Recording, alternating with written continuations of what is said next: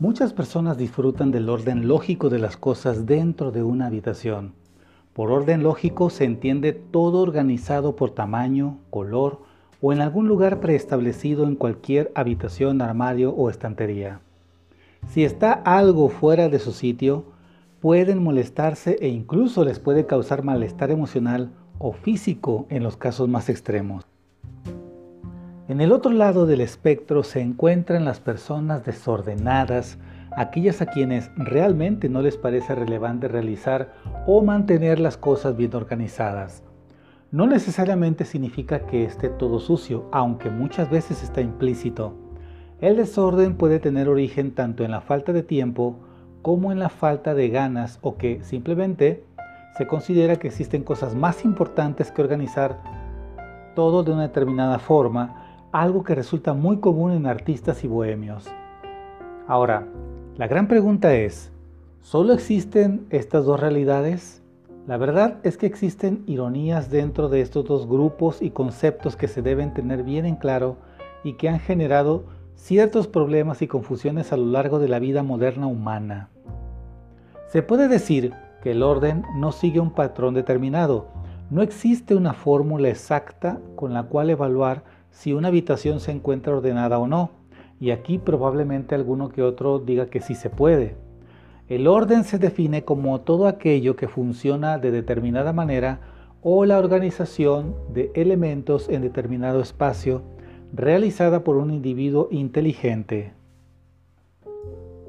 Así que, ya que el concepto no entra en más detalles, se puede presumir que si una serie de libros no se encuentran organizados en orden alfabético, sino por el nivel de significado que tiene para el dueño de los mismos, no están desordenados.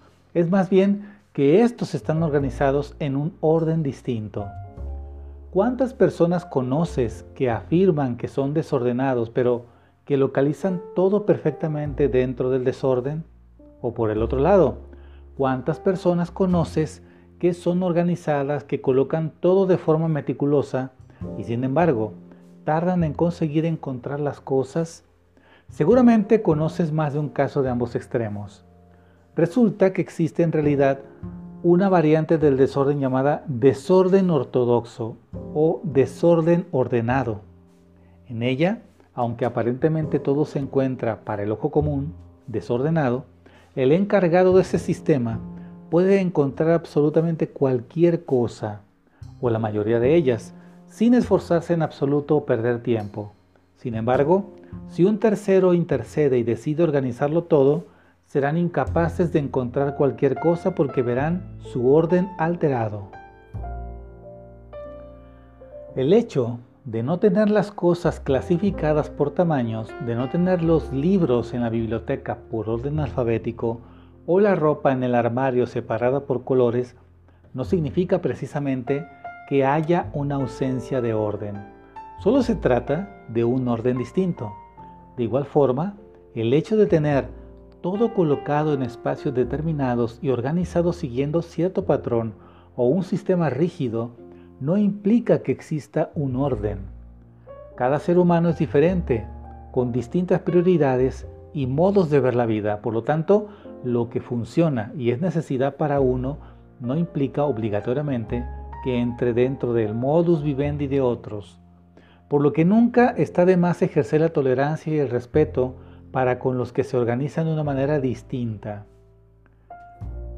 Los que se esconden detrás de tu desorden. Dicen que varios de los grandes genios han sido un verdadero monumento al desorden, entre comillas.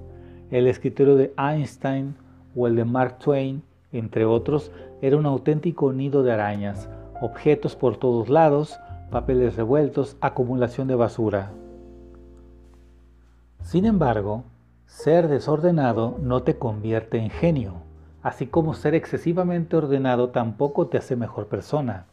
Los extremos nunca son buenos en lo que tiene que ver con las realidades humanas. En general, el desorden en los espacios que habitamos es señal de desorganización en nuestro mundo interior. Permanecer saturado de objetos significa estar saturado de ideas y proyectos sin resolver. El desorden lanza un mensaje de confusión interna, falta de estructuración y falta de definiciones. Pero además, los estudiosos del Feng Shui y de prácticas similares aseguran que el desorden tiene diferentes significados dependiendo del lugar en donde se acumule.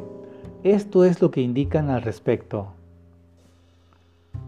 Los objetos amontonados en zonas que están a la entrada de una casa significa un profundo temor a relacionarte con otras personas. Los objetos amontonados en la cocina o los espacios en donde se preparan alimentos significa fragilidad emocional y resentimiento. Los objetos amontonados en los armarios significa dificultad para analizar y controlar los sentimientos y emociones. Los objetos amontonados debajo de los muebles indica que se es muy dependiente de la opinión de los demás y se da gran importancia a las apariencias. Los objetos amontonados detrás de las puertas es una expresión de miedo a ser rechazado por los demás y de la convicción de sentirse vigilado. Los objetos amontonados en el escritorio o el sitio de trabajo significa miedo, frustración y necesidad de control sobre las situaciones. Los objetos amontonados en el garage implica temor al nuevo y falta de destreza para actualizarse. Los objetos amontonados en los pasillos significan miedo a expresarse, a decir directamente lo que se desea. Los objetos amontonados en la sala es miedo a ser rechazado por la sociedad. Los objetos amontonados en el comedor tienen que ver con sentirse controlado por la familia e inseguro de sí mismo. Los objetos amontonados por toda la casa significa que tenemos ira reprimida y que nos sentimos apáticos y desinteresados por la vida. Ahora hablemos de las ventajas de superar el desorden. No es necesario que tengamos nuestros espacios como una tacita de plata. De hecho, preocuparnos demasiado por el desorden nos resta energía para cosas más importantes y nos vuelve exigentes, huraños y neuróticos. Lo que sí es importante es poder habitar espacios que nos resulten agradables y fáciles de manejar. No es razonable estar a cada rato buscando cosas que se extravían por tanto desorden, ni reprimirnos con solo mirar el estado de nuestro lugar de trabajo o de vivienda. Una de las primeras causas de la desorganización es que quizás no has clasificado bien los objetos y por lo mismo hay muchas cosas que no tienen un lugar definido en donde deben estar. Es importante analizar cuáles son los tipos de objetos que hay en la casa o en la oficina, conformar categorías o grupos de objetos y definir dónde debe guardarse cada grupo. Los elementos de escritorio deben tener su lugar, así como los medicamentos, los papeles, los libros, los cuadernos, los paraguas, etc. Es posible que tengas que definir dos o tres sitios para guardar una misma categoría de objetos si es que son muchos. Lo siguiente es trabajar en tu mente para disponerte a hacer lugar a lo nuevo. Mientras mantengas objetos que ya no necesitas o conserves las cosas simplemente por conservarlas, te será imposible avanzar. Es necesario deshacerte de todo aquello que ya no es necesario. Lo que no hayas usado en el último año debe ir a la basura o a un espacio fuera de tu casa. Convéncete de que limpiar tu lugar es también limpiar tu mente, depurar tu entorno, sanear tu vida. Decídete a pasar a un nuevo nivel y despójate de los objetos que conforman un entorno en el que nada nuevo tiene cabida. Ahora, pregúntate esto. ¿Ayuda el orden externo a poner orden en tu cabeza? Ansiedad, tensión, desasosiego. A veces sentimos la necesidad de deshacernos de basura mental para relajarnos, ver todo más claro y sentir mayor bienestar. Poner en orden nuestro hogar puede ser sumamente terapéutico y práctico. A veces se ve la necesidad de hacerlo y otras ni siquiera se es consciente de la conveniencia de hacerlo. Planificar cómo vas a reorganizar tu hogar, ponerte manos a la obra y disfrutar del resultado, sin duda, produce una gran sensación de bienestar y facilita mucho la vida.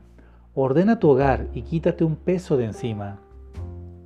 No es necesario tener problemas psicológicos serios para tener algún problema con el orden, pero aquí te, explico los trastornos relacionados con el orden más conocidos. El trastorno obsesivo compulsivo o TOC es un trastorno caracterizado por pensamientos obsesivos y por acciones compulsivas como limpiar, verificar, ordenar o acumular en exceso. Las compulsiones son conductas repetitivas que se realizan según determinadas reglas de forma estereotipada. El propósito de estas conductas es prevenir o reducir la angustia o evitar una situación o acontecimiento temido. Una de las compulsiones más comunes son las de la limpieza o el orden. Una persona con TOC relacionado con el orden piensa que todo tiene que seguir un perfecto orden o simetría. Lo contrario sería catastrófico y produce gran ansiedad. Otro es el trastorno por acumulación. La acumulación de objetos no corresponde a un fin y se hace sin criterio ni control. Esto afecta a la vida de quien lo sufre y personas con las que convive. Los objetos no solo abarrotan estanterías y armarios, sino todo el hogar, mesas, pasillos, camas. La línea que separa la acumulación excesiva y el trastorno es muy delgada.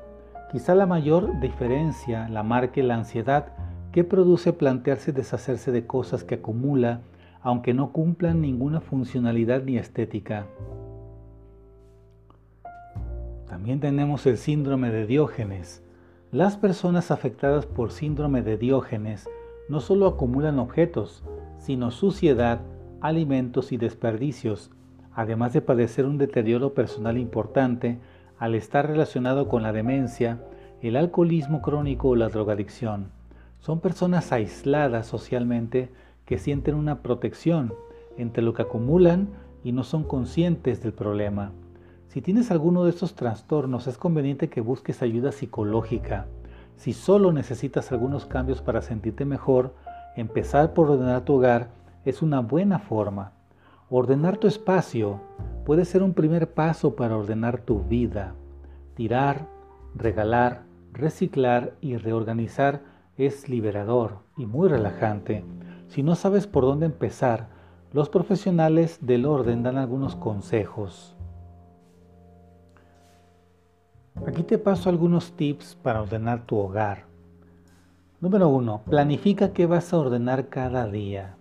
Un día un armario, otro el baño, otro día la despensa. Comienza por lo que te resulte más sencillo. Empieza y termina en el mismo día lo que hayas empezado a ordenar. Número 2. Ordenar es un ejercicio de toma de decisiones. Lo más complicado es decidir con qué te quedas y de qué te deshaces. Los expertos dan algunos consejos. Uno de los más prácticos es deshacerte de todo lo que no te hace feliz o lo que no has utilizado ni una sola vez en el último año. Por supuesto, también hay que tirar cosas en mal estado, alimentos caducados o ropa que no es de tu talla. Utiliza la imaginación y el sentido común. Lo que más utilices debe estar más a la vista y al alcance. Utiliza recursos que tienes por casa para ayudar a organizar. Caja de zapatos, rollos de papel higiénico, perchas. En internet encontrarás ideas que te encantarán. Admira, recréate y disfruta del orden que has creado. ¿Te sientes mejor? Los beneficios psicológicos de donar el desorden. Comienza a tirar lo que no necesitas más. ¿Ok?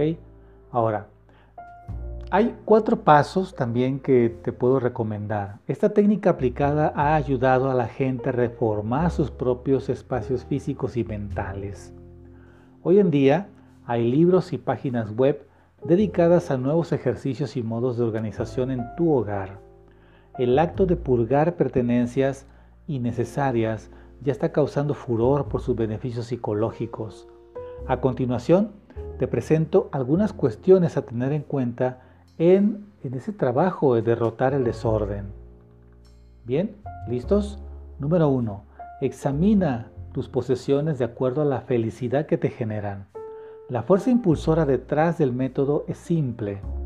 ¿sí? Mantén los artículos que irradian alegría. Tira los que no tienen ningún significado para ti. no te gustan o no te interesan más. Después de todo, ¿cuál es el punto de poner en orden si no es para que nuestro espacio nos pueda traer felicidad? El mejor criterio para elegir qué conservar y qué desechar es pensar si mantenerlo te hará feliz. Este criterio efectivo también se aplica a la vida. No tenemos espacio para las relaciones tóxicas, pensamientos dañinos y otras cuestiones innecesarias. Número 2. Un escritorio ordenado. Rasgos de personalidad positivos. ¿ok? Un escritorio ordenado es igual a rasgos de personalidad positivos. Los partidarios de los escritorios caóticos pueden tener su creatividad, pero las investigaciones muestran que hay beneficios en un espacio de trabajo bien organizado también.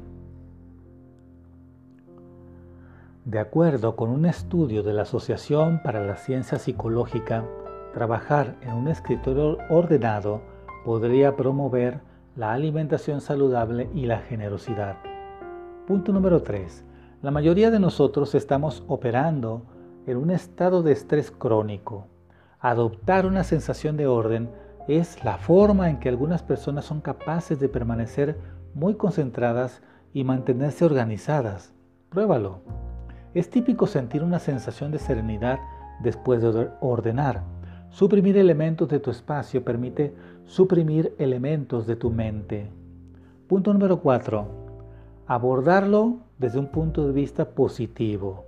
Cuando el proceso se siente abrumador, hazlo de a poco y recuerda que el objetivo es incrementar la felicidad en tu vida. Rodéate solo de las cosas necesarias y que te producen alegría. Deja ir. Dejar ir es liberador. Te sentirás mucho más ligero, psicológica y espiritualmente. Si te gustó este video dale pulgar hacia arriba, compártelo con tus amigos e invítalos a suscribirse a este canal. Muchas gracias por tu atención y nos vemos en el siguiente video con otro tema interesante. Hasta pronto.